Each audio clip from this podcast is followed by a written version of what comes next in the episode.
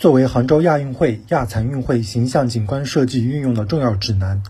杭州亚组委二十九日正式对外发布形象景观总体规划，内容包括会徽、口号、吉祥物、体育图标、核心图形及色彩系统等形象元素在亚运会、亚残运会场馆内外及城市景观中的运用规范。据了解，规划设计中一系列视觉形象、公共艺术。夜景营造工具包可被运用于城市门户、重要节点与亚运专线、竞赛场馆、亚运村、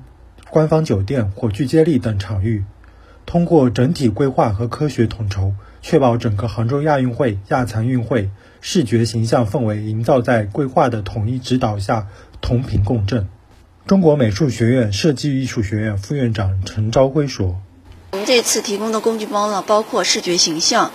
呃。”公共艺术和嗯夜景照明这样的一个工具包。第二个特点呢，就是在我们的工具包里面提供了动态的工具包，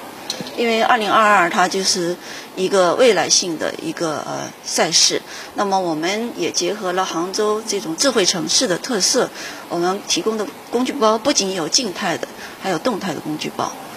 据悉，从最初的概念设计到正式发布。总体规划期间经历了多轮提升和修缮，历时近五个月，目前已经形成了较为完备的1.0版本，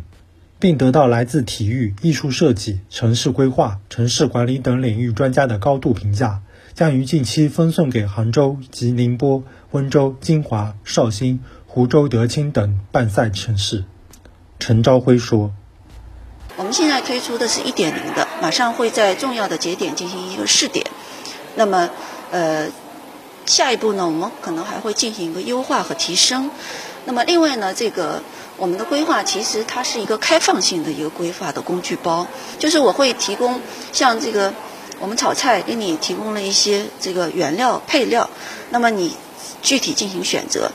以比赛场馆夜景为例，负责夜景营造的中国美术学院设计艺术学院综合设计系副主任郭景勇表示。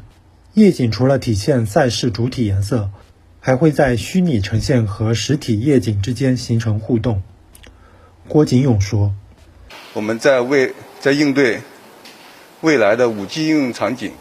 对未来的这个虚拟的呈现跟实体的这个夜景进行一个互动。这里面呈现的就是，当我们用手机扫描固定的一些导向设施的时候，一些动态的。”